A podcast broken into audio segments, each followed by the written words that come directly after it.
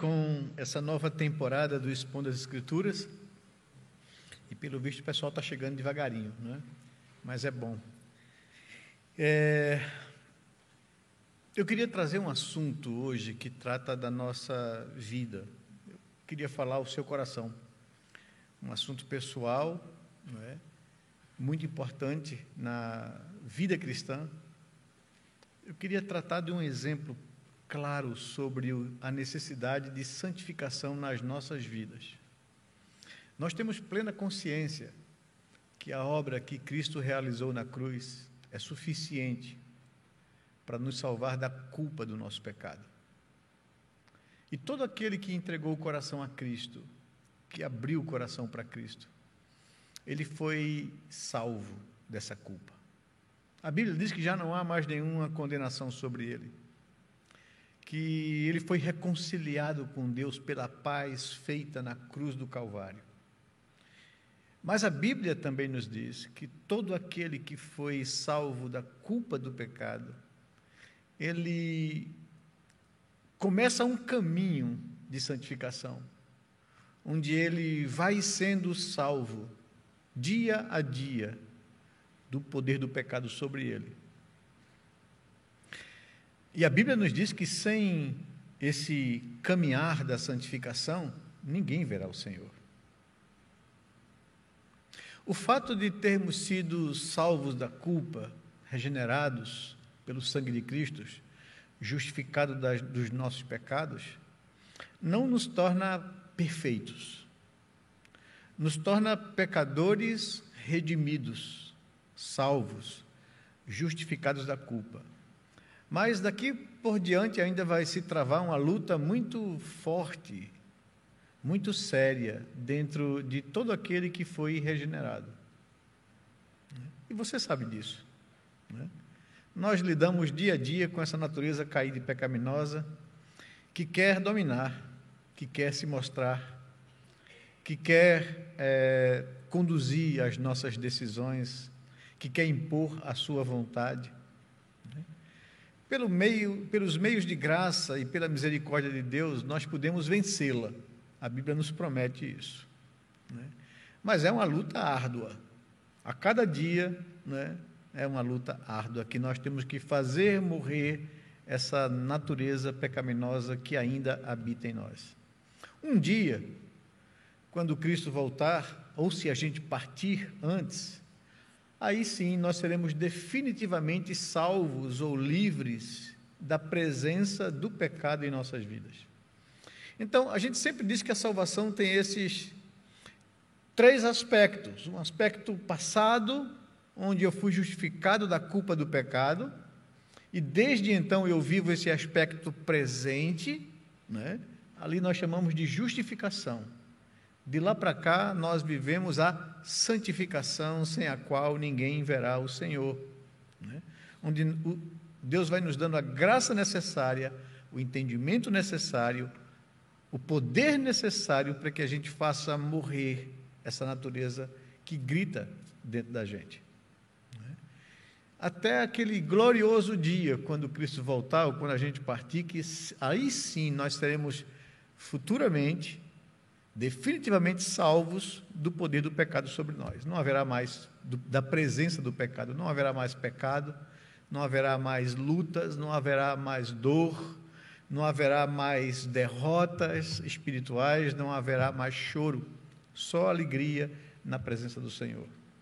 Eu gostaria de convidá-lo a abrir a palavra de Deus no, em Gênesis capítulo 32 e observarmos essa experiência de santificação na vida de um dos pais da fé, né? Jacó. Eu gostaria de chamar a sua atenção para esse texto de Gênesis capítulo 32 e falar sobre a necessidade da transformação em nossas vidas. Nós, nós cremos categoricamente que o autor final da Escritura é o Espírito Santo de Deus, que usou o autor humano a deixar registrado aquilo que Deus queria que ficasse para o nosso conhecimento. Né?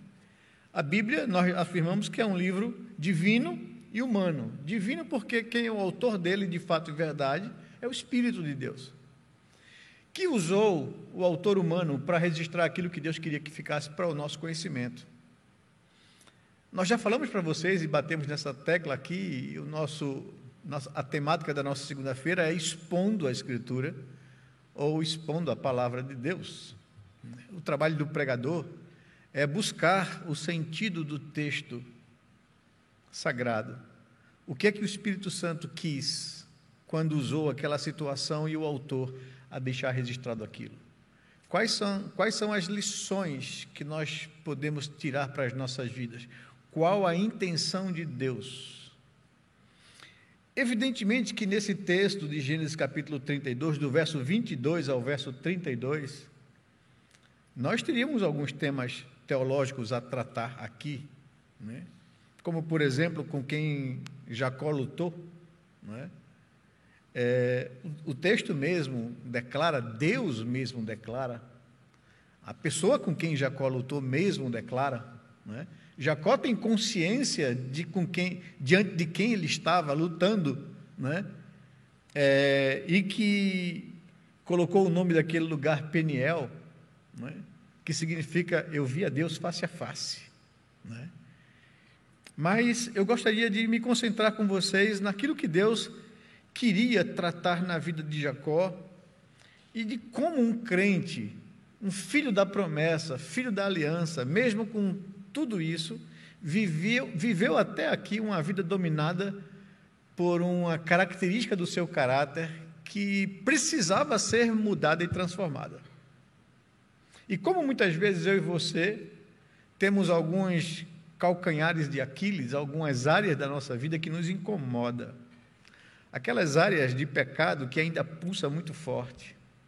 Se a gente pudesse se auto-identificar, né, ou identificar uma fraqueza nossa, a gente poderia chamar pelo nome. Você conhece, você se conhece. Jacó tinha uma característica de caráter dominante nele, do qual ele sempre se utilizou dela para tirar vantagens na vida. E aquilo que era talvez a coisa mais forte nele, a característica mais que lhe dava mais condições de alcançar vantagens sobre as pessoas e a vida, foi aquilo que mais o atrapalhou. Né? E geralmente é assim na nossa vida também, e por isso Deus quer nos tratar.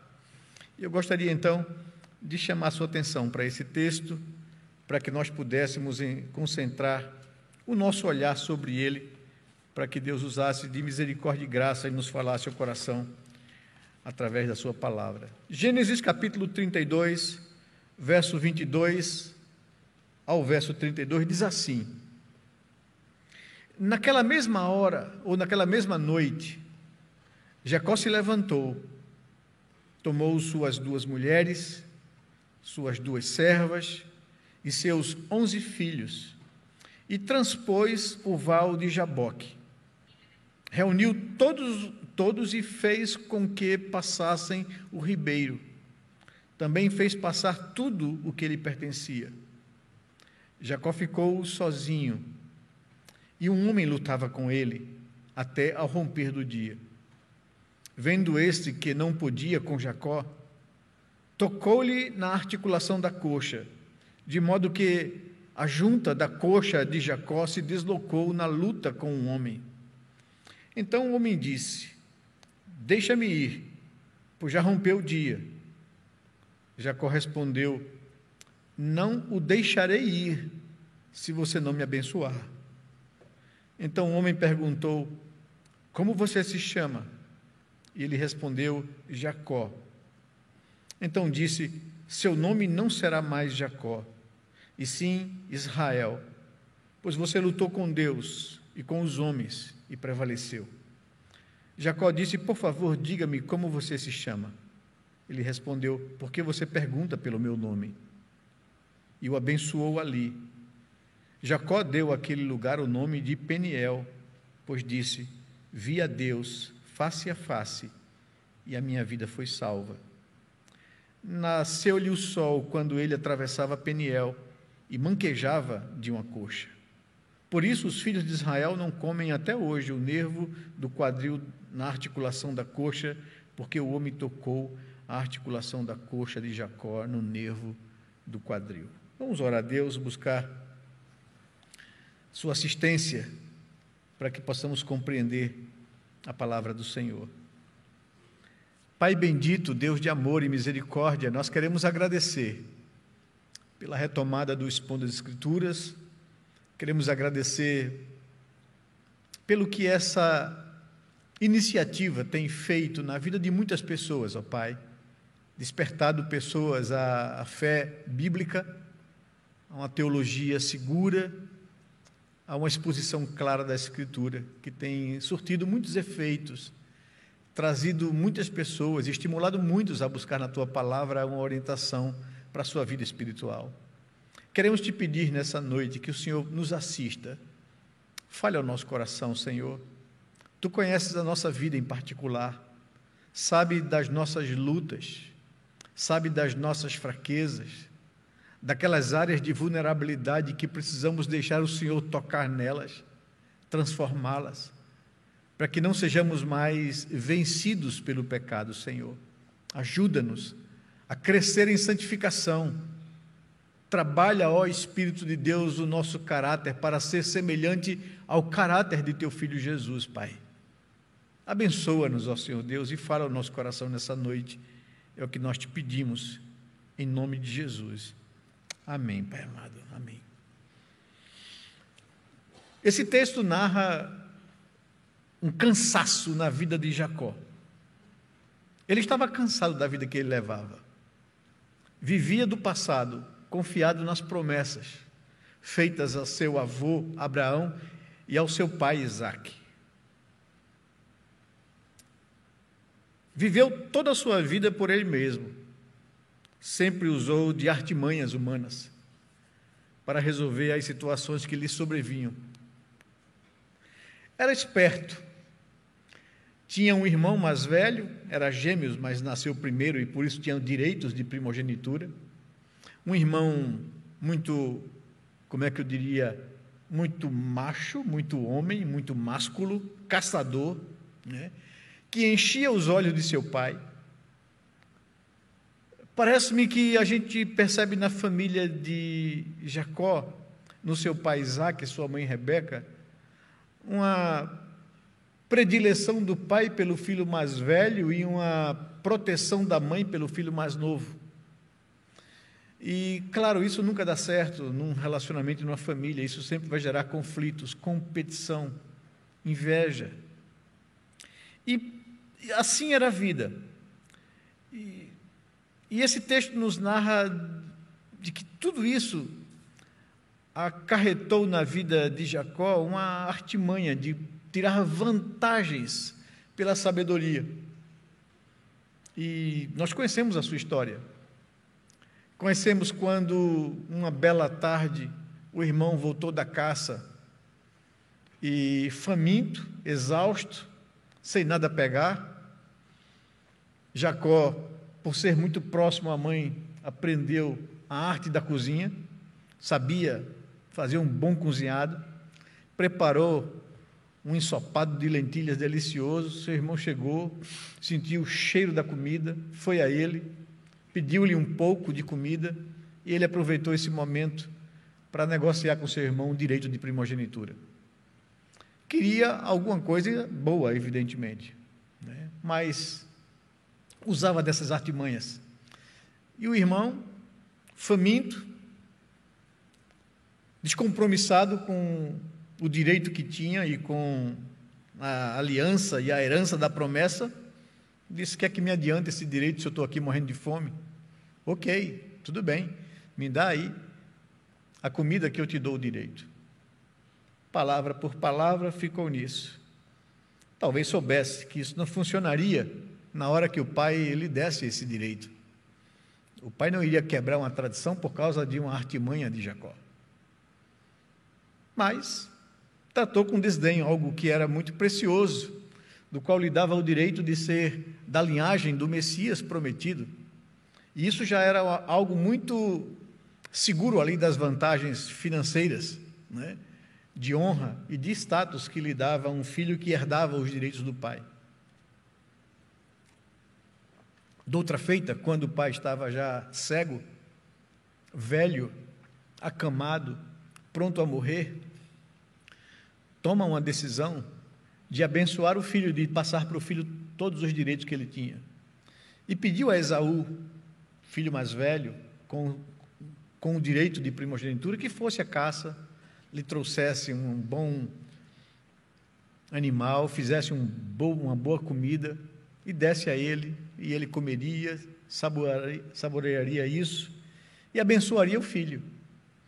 A mãe ouviu, sabendo da promessa de Deus, que desde o começo ele disse que o filho mais novo herdaria esse direito, usou também de artimanha, parece que Jacó aprendeu isso, estava no DNA dele, a mãe também foi muito esperta, e enganou o marido. Enquanto o filho mais velho foi à caça, ela chamou o filho mais novo e disse: Teu pai vai passar o direito de primogenitura para o teu irmão. Faze assim. Pegue a roupa do seu irmão, se vista e vá à tenda do seu pai, prepare um cozinhado e diga a ele que você é Esaú. Jacó temeu isso, isso não vai dar certo. Meu pai conhece o meu irmão. A voz do meu irmão é diferente da minha. O jeito do meu irmão é diferente de, de mim. O cheiro do meu irmão é diferente do meu. O meu irmão é peludo, eu não sou. E a mãe disse: Eu dou um jeito nisso. E de fato deu. Né? Colocou pelos de ovelhas nele, colocou a roupa, mandou que ele falasse mais grosso como irmão. E ele entrou na tenda do pai com o cozinhado. O pai, a princípio, desconfiou, mas depois pediu para ele se aproximar. Já estava cego, quase à beira da morte. E disse: Olha, a voz é de Jacó, mas o cheiro é de Esaú. Não é? O pelo é de Esaú, a roupa é de Esaú. E comeu e abençoou o irmão.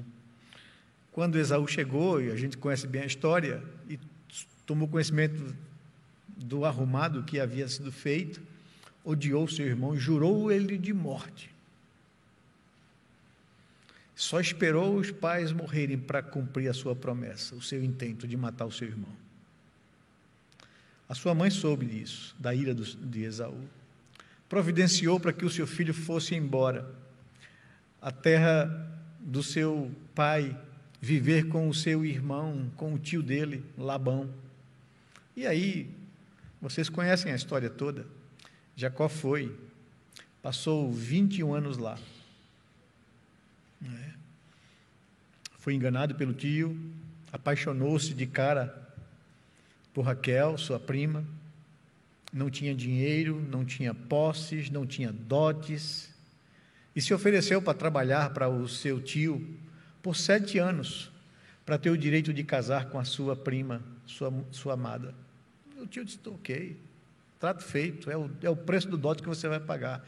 Trabalhou sete anos para o tio, Deus o abençoou, o tio enriqueceu mais e mais.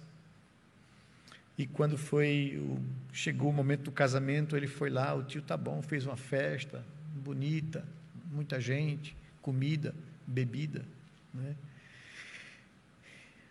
E falou com os irmãos para embebedarem o, o primo. Né? E ele bebeu demais, muito alegre. E quando foi para a câmara nupcial, o tio empurrou a irmã mais velha, Lia. E ele consumou o ato do casamento, e quando acordou pela manhã e viu a enrolada, né, acendeu o ódio no seu coração e foi para cima do tio. E o tio, né, manhoso, parece que era de família, viu? Né? Tanto Rebeca quanto Labão, quanto o próprio Jacó usava dessas artimanhas para tirar vantagem. Né? E o tio disse: Não, isso é uma questão de tradição. Eu não posso dar a filha mais nova, senão a mais velha fica encalhada. Né? Então eu te dei a mais velha. Não, mas eu trabalhei sete anos por Raquel. Não, não tem problema, você fica com Raquel também. Trabalhe mais sete anos para mim, eu já dou o pagamento adiantado. Não é? E assim ele aplacou a ira de Jacó. Por isso o texto começa dizendo que naquela mesma noite Jacó se levantou, tomou suas duas mulheres. eram as duas irmãs, fruto dessa enrolada que o seu tio Labão passou nele, e ele então tinha esse compromisso com as duas irmãs, casada com as duas, e gerou filhos. As doze tribos de Israel vieram daqui, juntamente com as concubinas, e a, a disputa entre essas duas, pelo amor do marido e pela atenção do marido, foi muito grande. Onde eu quero chegar com vocês é que ele viveu a vida dele todinha em meio a essas enroladas, em meio a essas é, artimanhas, em meio a essa maneira de levar vantagem na vida usando desses recursos. Ele era um homem crente, ele era um filho da promessa, ele era herdeiro da aliança, da descendência de Abraão, de Isaac e agora Jacó. Mas a vida de Jacó era marcada por essa, esse desvio de caráter. Era um pecado que lhe, que lhe marcava, que lhe identificava. O nome, inclusive, dele vinha disso. Os pais foram surpreendidos né, quando o segundo filho, bebê, veio agarrado no calcanhar do irmão mais velho. E por causa da surpresa, porque não esperava gêmeos, deram o nome do menino de Jacó. A gente sabe que em todo o Antigo Testamento o nome era dado por identificar alguma característica da pessoa. E Jacó, que, do qual o nome significa enganador, fez jus ao nome a vida toda. E viveu uma vida enganando e sendo enganado.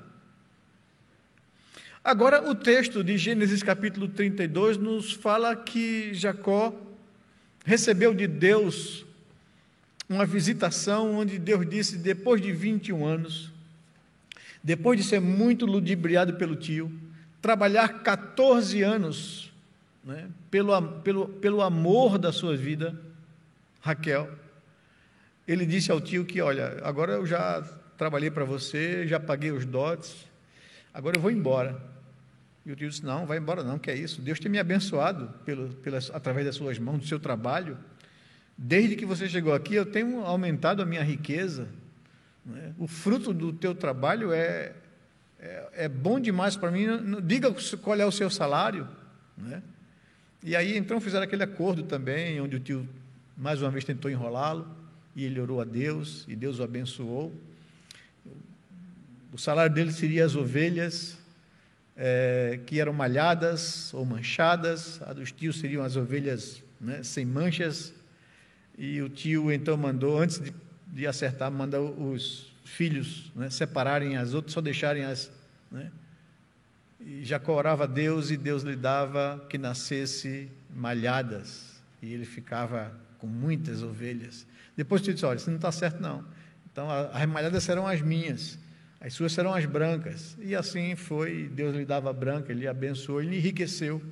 E quando Deus, depois de sete anos de trabalho assim, 21 anos ali, Deus disse para ele: agora está na hora de voltar.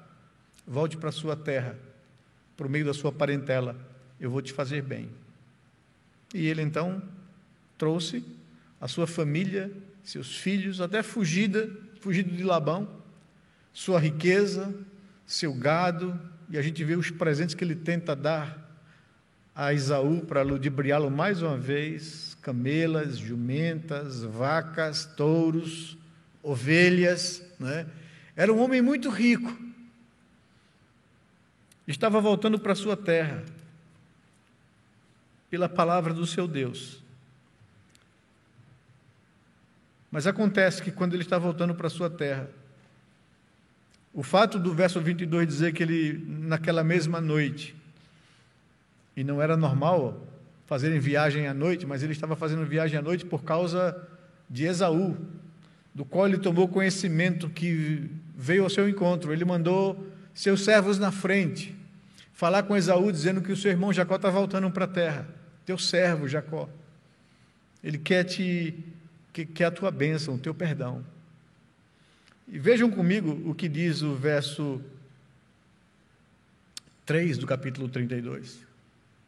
Então Jacó enviou mensageiros adiante de si a Esaú, seu irmão, à terra de Seir, território de Edom, e lhes deu esta ordem: Assim vocês falarão a meu senhor Esaú. O seu servo Jacó manda dizer isto: Como estrangeiro morei com Labão, em cuja companhia fiquei até agora. Tenho bois, jumentos, rebanhos, servos e servas. Envio este comunicado ao meu senhor para encontrar favor na sua presença. Os mensageiros voltaram a Jacó, dizendo: Fomos até teu irmão Esaú. Também ele está vindo para se encontrar com o Senhor. Porém, com 400 homens armados. Ele vem com exército. Ele não vem em paz. Diz o verso 7: que então Jacó teve medo e a angústia se apoderou do seu coração. Dividiu em dois o grupo, em dois grupos, o povo que estava com ele e também os rebanhos, os bois, os camelos, pois pensou: se Esaú vier atacar um grupo, o outro escapará. Mais uma vez, Jacó sendo Jacó, né? estrategista, né? já pensa na frente eu vou separar dois grupos, ele vai atacar um, destrói um e o outro escapa. Pelo menos eu fiquei com metade do que eu tenho. Né? Jacó era um homem crente. Eu digo assim, era um filho da promessa, um filho da aliança, mas com a vida embaraçada pelo pecado. E eu sei que você e eu, nós podemos ser crentes, justificados pelo sangue de Jesus, mas talvez vivendo no nosso momento ainda preso a algum tipo de pecado. Onde uma determinada área da nossa vida parece que pulsa mais forte do que a gente pode controlar. Sem santificação, ninguém verá o Senhor. Nós nunca podemos nos acomodar ao fato de que há algo em nosso ser que parece ser mais forte do que a gente. Uma característica pecaminosa que, vez ou outra, está ali presente, nos dominando e nos levando a cometer pecado e a entristecer o nosso Deus. Mais cedo ou mais tarde, essa área precisa ser, esse pecado precisa ser enfrentado. Mais cedo ou mais tarde, a gente precisa obter vitória sobre ele. Porque sem santificação ninguém verá o Senhor. Não existe isso de que uma pessoa que foi eleita por Deus, uma vez salva, salvo para sempre. Sem santificação, ninguém verá o Senhor. Se uma pessoa foi justificada do seu pecado, ele será santificado dele também. Paulo diz em Romanos capítulo 6, versículo 33, que libertados, pois, do pecado, transformados em servos de Deus, Tende o vosso fruto para a santificação e, por fim, a vida eterna. Sem santificação, ninguém verá o Senhor. Sem santificação, mesmo Jacó, sendo filho de Isaac, neto de Abraão, ele não veria Deus. Mas o bom é saber que, se você é uma pessoa justificada, Deus não te deixará viver uma vida escravizada pela tua natureza caída. Ele virá ao teu encontro. Ele te dá meios de graça. O Espírito de Deus te levará ao quebrantamento, à santificação. É isso que acontece exatamente aqui com Jacó. Mas por que eu digo que Jacó era um homem crente? Olha a partir do verso 9.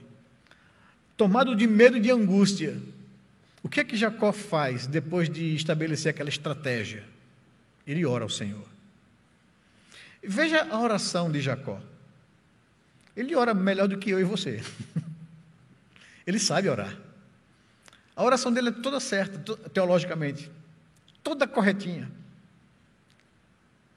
Diz assim a sua oração, no verso 9: Deus de meu pai Abraão e Deus de meu pai Isaac. O que, é que ele está dizendo com isso? Ele está dizendo, ó oh, Senhor, Tu és o Deus da aliança. Tu és o Deus que fizeste uma aliança com uma aliança eterna com meu avô Abraão e com meu pai Isaac.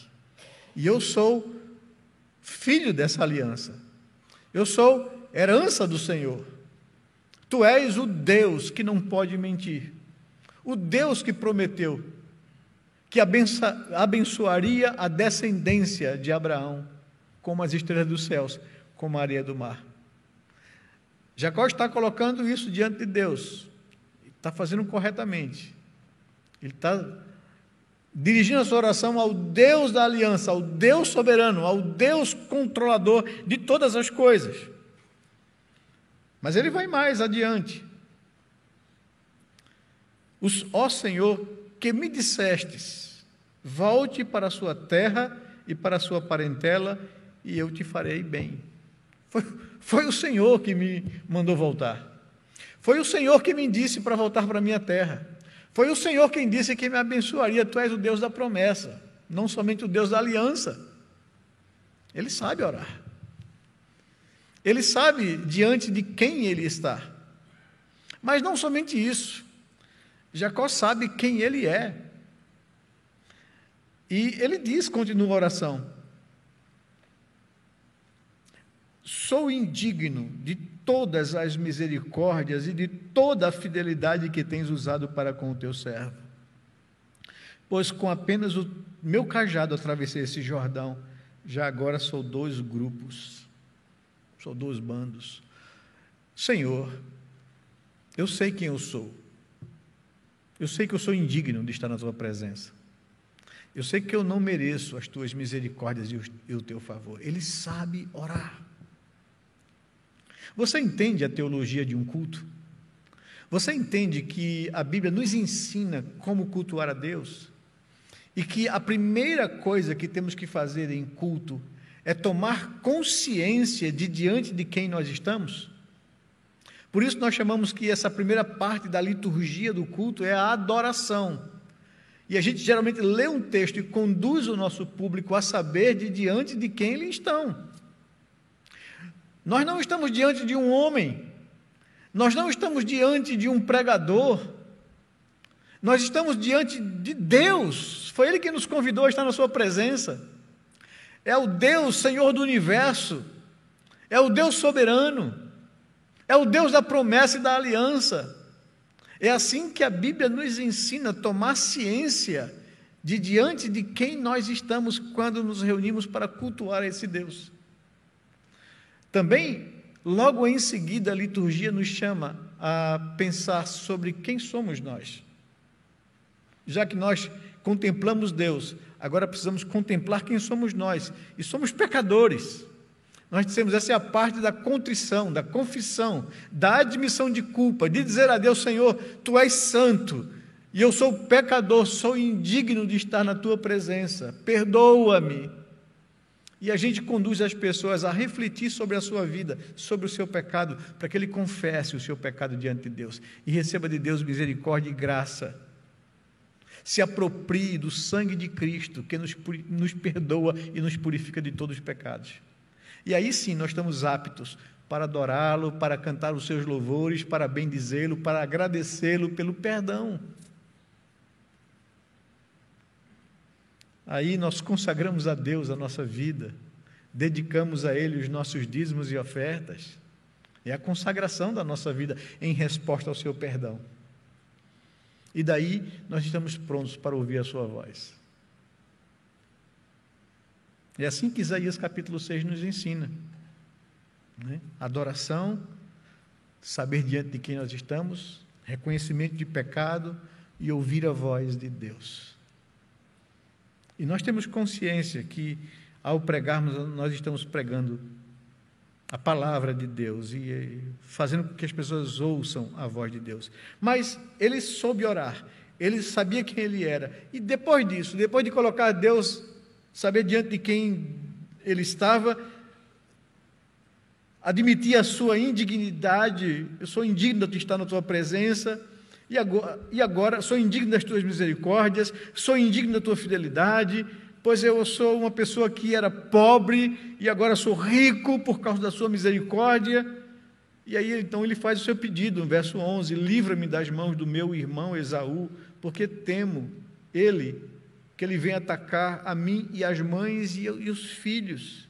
E mais uma vez ele reforça: O Senhor disse: Certamente serei bondoso com você e lhe darei uma descendência como a areia do mar, que é de tão numerosa não pode ser contada.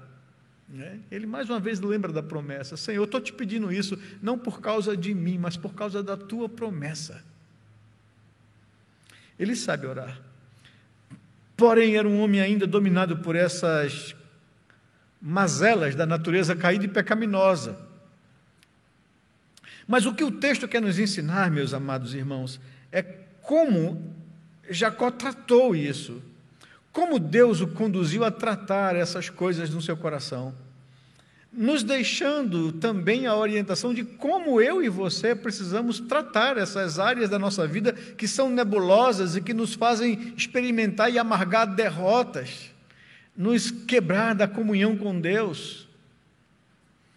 Senhor, como nós podemos vencer essas áreas que parecem serem mais fortes do que a gente? E o texto nos ensina aqui. Jacó fez passar tudo diante dele naquela noite.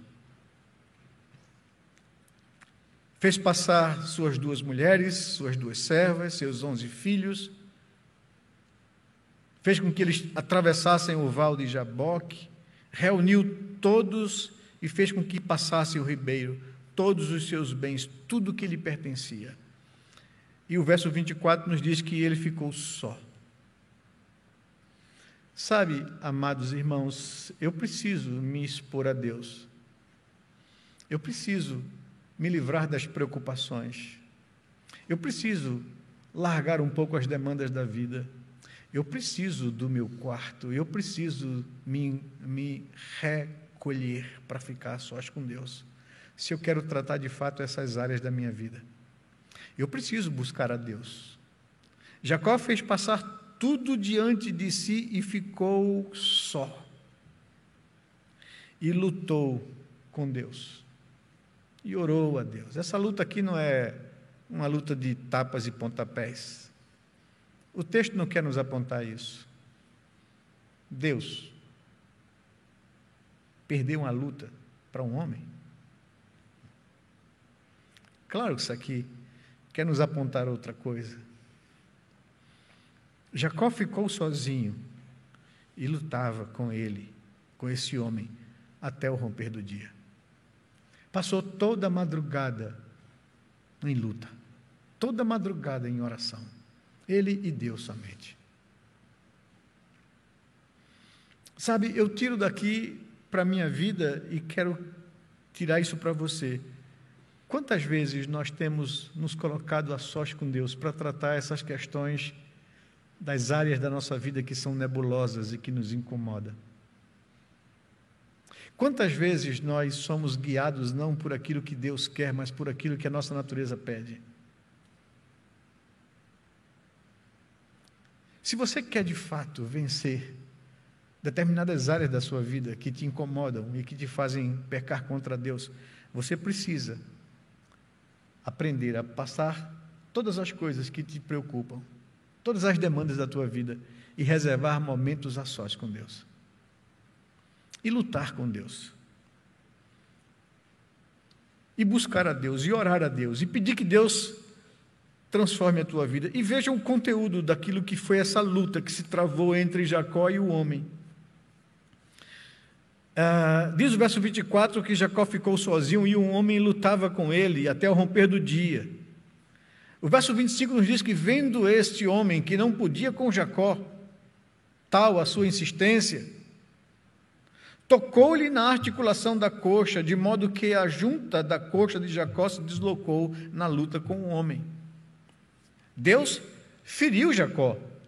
Aquele homem feriu Jacó, quebrantou Jacó, humilhou Jacó tocou-lhe na articulação da coxa e ele ficou prostrado no chão. Lutar com Deus para que Deus possa nos libertar de determinadas áreas pecaminosas da nossa vida, às vezes causa sofrimento e dor. Sim. Enfrentar quem somos dói encarar determinadas áreas da nossa vida dói. Por isso, muitas vezes, nós fugimos dessa luta, desse enfrentamento, porque dói admitir determinadas coisas.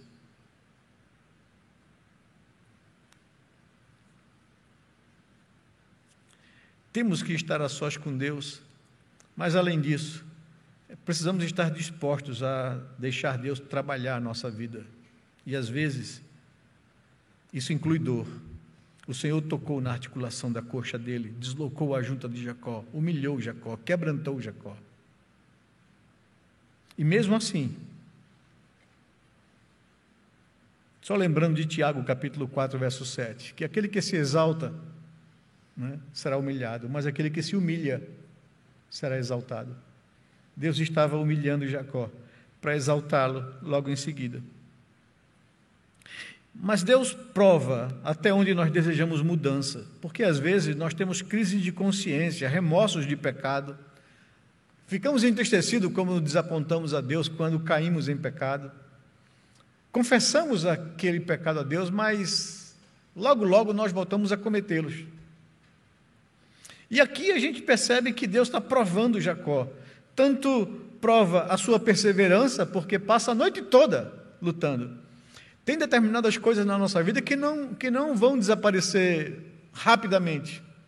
Que a gente vai ter que lidar com essas coisas, vai ter que lutar com essas coisas, vai ter que resistir a essas coisas. E não é sempre que Deus responde rapidamente às nossas orações e o nosso clamor. Às vezes demora dias, às vezes demora horas, às vezes demora tempos. Às vezes demora anos. E Deus prova até onde nós queremos de fato e verdade ser transformados. Deus quer ver nossa perseverança, até onde a gente vai. Por isso ele quebrou Jacó. Por isso ele chega para Jacó, diz o verso seguinte: Deixa-me ir, verso 26. Pois já rompeu o dia, já amanheceu. O que Deus estava fazendo com Jacó aqui é testando a, a sua perseverança, até onde ele quer ir, até onde ele está disposto a ir enfrenta a dor, enfrenta o tempo, passa a madrugada em sofrimento, até onde você quer de fato ser transformado. E a resposta de Jacó é: Não te deixarei ir, Senhor, enquanto o Senhor não me abençoar. Eu não vou desistir. Eu não vou jogar a toalha. Eu quero de fato que o Senhor mude isso na minha vida. Eu quero ser abençoado pelo Senhor. E Deus não somente testa a nossa perseverança, mas Deus deseja testar a nossa honestidade também. Sabe, eu sempre digo no, aconselhamento pastoral que quando a admissão de uma área de fraqueza na nossa vida é 50% da caminhada. O difícil é você convencer a pessoa de que ele precisa admitir pecado naquela área da sua vida. Quando ele admite, aí fica mais fácil a gente tratar. Fica mais fácil a gente caminhar biblicamente com ele. Mas enquanto ele resiste, é difícil. É igual uma pessoa morrendo afogada. Né? É, princípio número um do salvador do bombeiro: não mergulhe enquanto a pessoa estiver se debatendo, deixa ela engolir água, deixa ela cansar. Quando ela esmorecer, já tiver entregue, aí você mergulha para tirar ela de lá. Porque se você for tirar ela de lá enquanto ela está se debatendo, ela vai agarrar no seu pescoço, morre você e ela. Né? Deus deixa a gente se debater. Às vezes, Deus deixa a gente amargar a vergonha da queda para poder tratar o coração da gente. Deus deseja ver até onde somos honestos para com Ele. Será que estamos dispostos a assumir nossos pecados? A pergunta de Deus àquele homem, a Jacó, é retórica é com a intenção de Jacó enxergar-se, porque Deus conhece Jacó. Deus sabe quem é Jacó. Conhece bem os pecados dele, as fraquezas dele. Mas ele pergunta aí como você se chama ou qual o teu nome. Não é o nome que ele quer saber, ele sabe quem é Jacó. Ele quer que Jacó assuma a identidade do seu pecado, pois o nome dele era a marca de identidade, de caráter dele. E quando Jacó responde aqui, eu sou Jacó, ele não está dizendo que meu nome é Jacó. Ele está dizendo: esse é o meu pecado que eu estou lutando para que o Senhor transforme. Eu sou enganador. É isso que tem caracterizado a minha vida. O meu nome é a minha vergonha. O meu nome é trapaceiro, é enganador. E é isso que eu tenho sido a minha vida toda. E isso estragou a minha vida até aqui. Perdi o amor do meu irmão. Perdi de enterrar os, os meus pais. Perdi a convivência da minha família. Fiquei exposto na casa de um estranho que me explorou por 21 anos. O meu pecado foi a minha destruição. Aquilo que aparente em mim era mais forte, a capacidade de me dar bem, foi aquilo que me arrebentou. É disso que eu estou cansado, Senhor. É disso que eu quero que o Senhor me transforme, me mude, me santifique, tire isso de mim definitivamente. Não aguento mais ser vencido por essa área de pecado na minha vida. Deus não somente provou a perseverança de Jacó, até onde ele queria de fato ser transformado, mas Deus prova a honestidade dele. Sabe, irmãos, é, nós não precisamos mascarar ou tentar enganar Deus ou fazer teatro com Ele. Ele conhece o meu coração, Ele conhece o seu coração. Ele conhece as áreas nebulosas de sua vida. Ele conhece as fraquezas da sua vida. Ele conhece aquelas áreas da sua vida onde o pecado mais lateja e mais pulsa. Ele conhece a sua vida. E apesar disso, ele morreu por você naquela cruz, na pessoa do seu filho.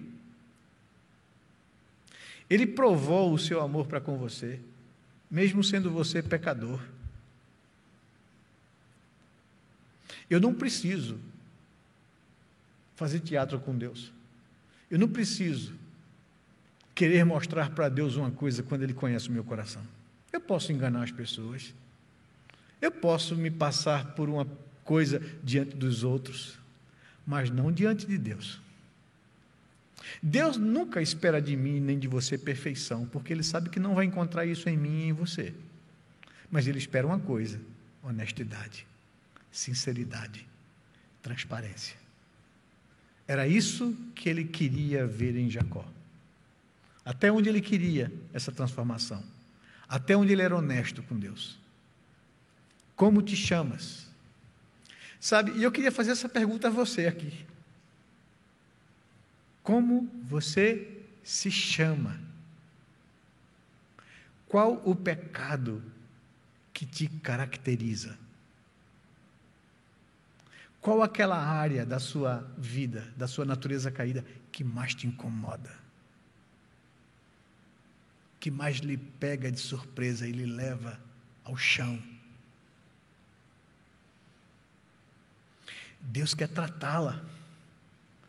Deus quer dar a você vitória sobre o pecado. Mas Ele quer ver em você duas coisas: perseverança, honestidade com Ele. Como te chamas, Jacó? Esse é o meu nome, esse é o meu pecado, Senhor. Enganador. É isso que tem destruído a minha vida. Eu tenho me pautado por isso e levado vantagem aqui e acolá mas isso tem me feito amargar perdas tremendas. Agora meu irmão me odeia. Agora eu não tenho mais os meus pais.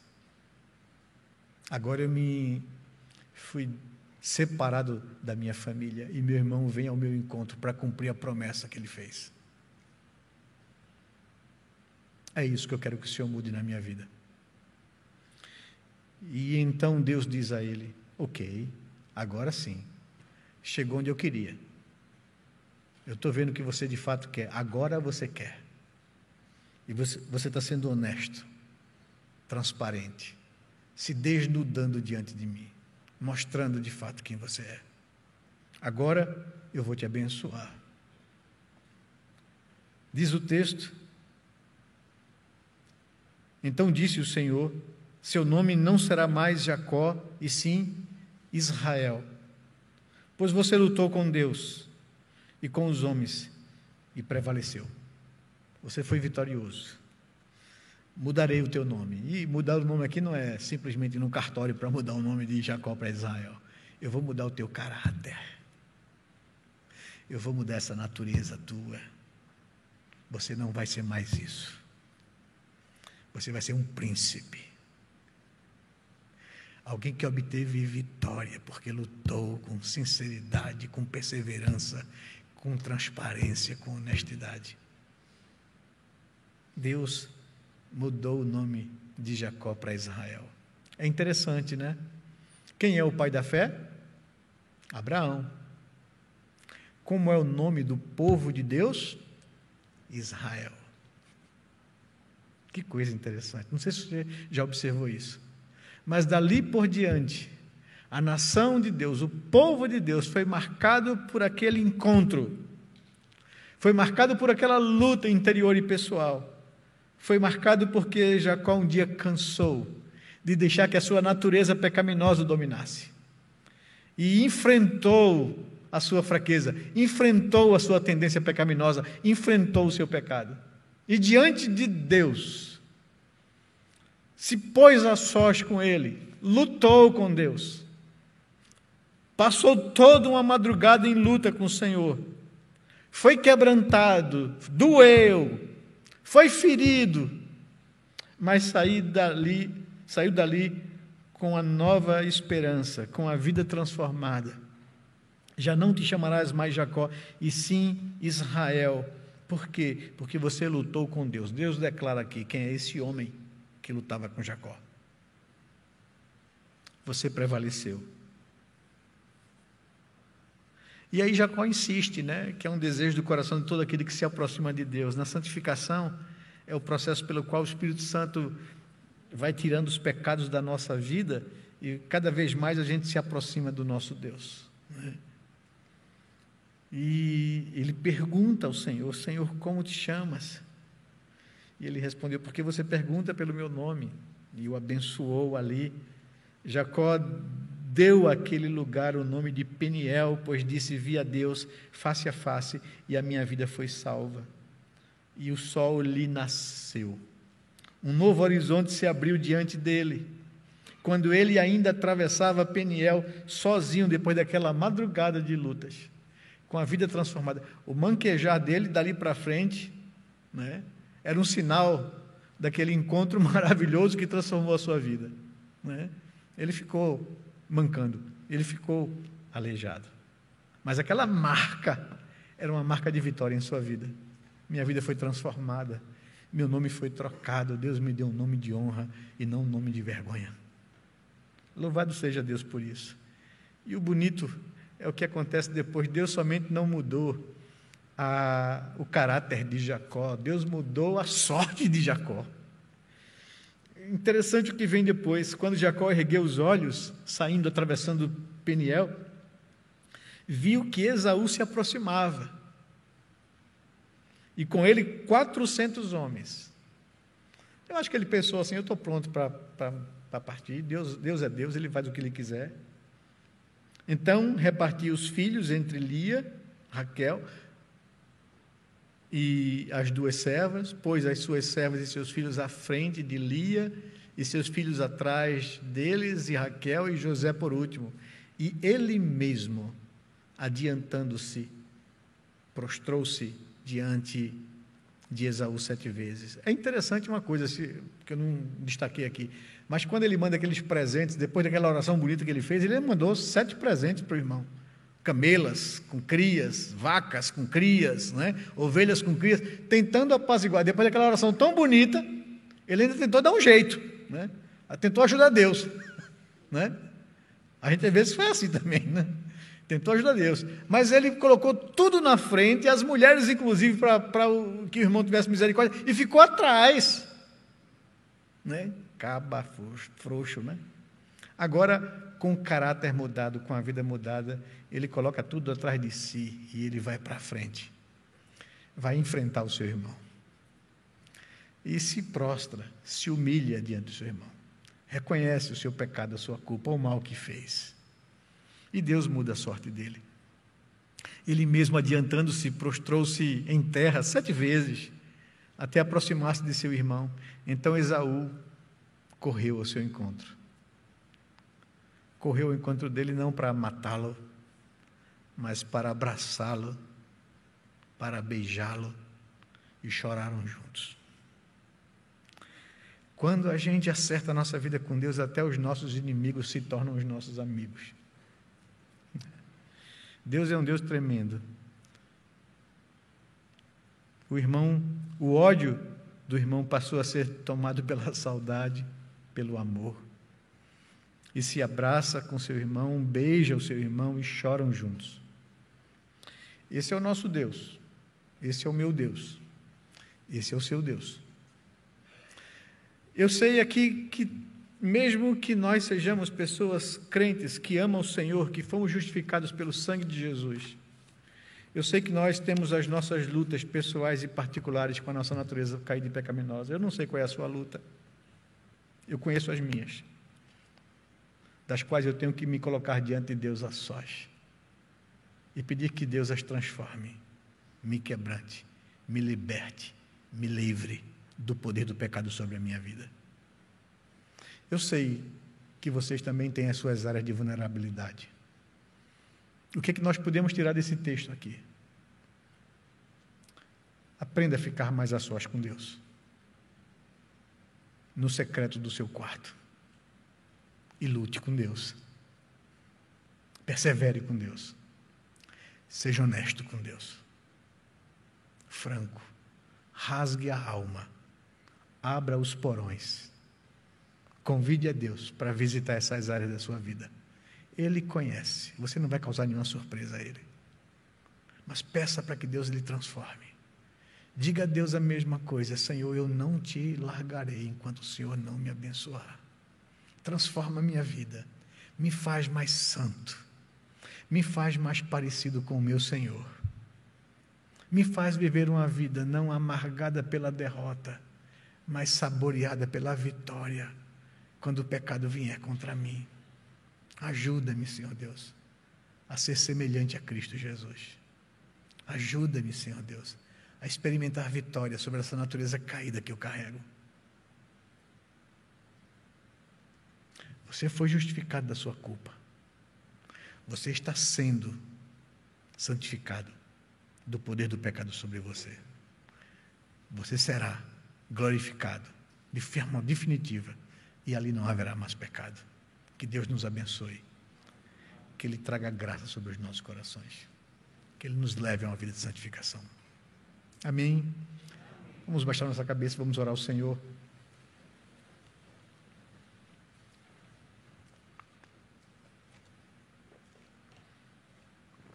Pai bendito, Deus de amor e misericórdia, eu quero te agradecer por Cristo Jesus, pelo teu filho ter entregue a sua vida naquela cruz para pagar a culpa dos nossos pecados. Muito obrigado, porque não há mais nenhuma condenação para aqueles que estão em Cristo Jesus. Louvado seja o teu nome, Senhor. Nós agradecemos por isso. Temos paz contigo, Senhor, por causa de Cristo Jesus. Fomos reconciliados com o Senhor. Temos o Teu Espírito habitando em nosso coração, nos ajudando a viver uma vida que agrade ao Senhor. Mas ainda sabemos que carregamos essa natureza caída que muitas vezes grita dentro da gente e nos empurra a fazer aquilo que nós odiamos, Senhor. Miserável homem que somos, mas graças a Deus por Cristo Jesus. Porque todos os nossos pecados foram pagos na cruz mas nem por isso nós queremos viver vencidos pelo pecado. Fomos chamados para viver uma vida que expressa a santidade de Cristo em nós. Ajuda-nos a viver uma vida em santificação, Senhor. Ajuda-nos a vencer essa natureza pecaminosa, a mortificá-la dia a dia. Obrigado porque o Senhor nos concede os meios de graça necessários, a tua palavra, a oração, a assistência do teu espírito a comunhão de irmãos e amigos com quem a gente pode buscar nele suporte e força para enfrentar a natureza pecaminosa. Ajuda-nos, ó Senhor Deus, a perceber na tua palavra textos como esse, que nos estimula, a semelhança de Jacó, a perseverar diante de Deus em oração. A ser honestos, a admitir e assumir a nossa culpa e o nosso pecado clamar ao Senhor para que transforme a nossa vida, as áreas, as zonas cinzentas e nebulosas do nosso ser. Que não nos faça amargar derrotas, mas nos dê graça para vencermos, ó Senhor Deus. Abençoa cada um dos meus irmãos aqui presentes, derrama do teu espírito sobre eles, da graça de Cristo sobre eles, meu Deus, e faz com que a gente possa ter momentos especiais, íntimos com o Senhor na nossa vida. Momentos a sós com o Senhor, onde a gente pode experimentar o teu favor, tua misericórdia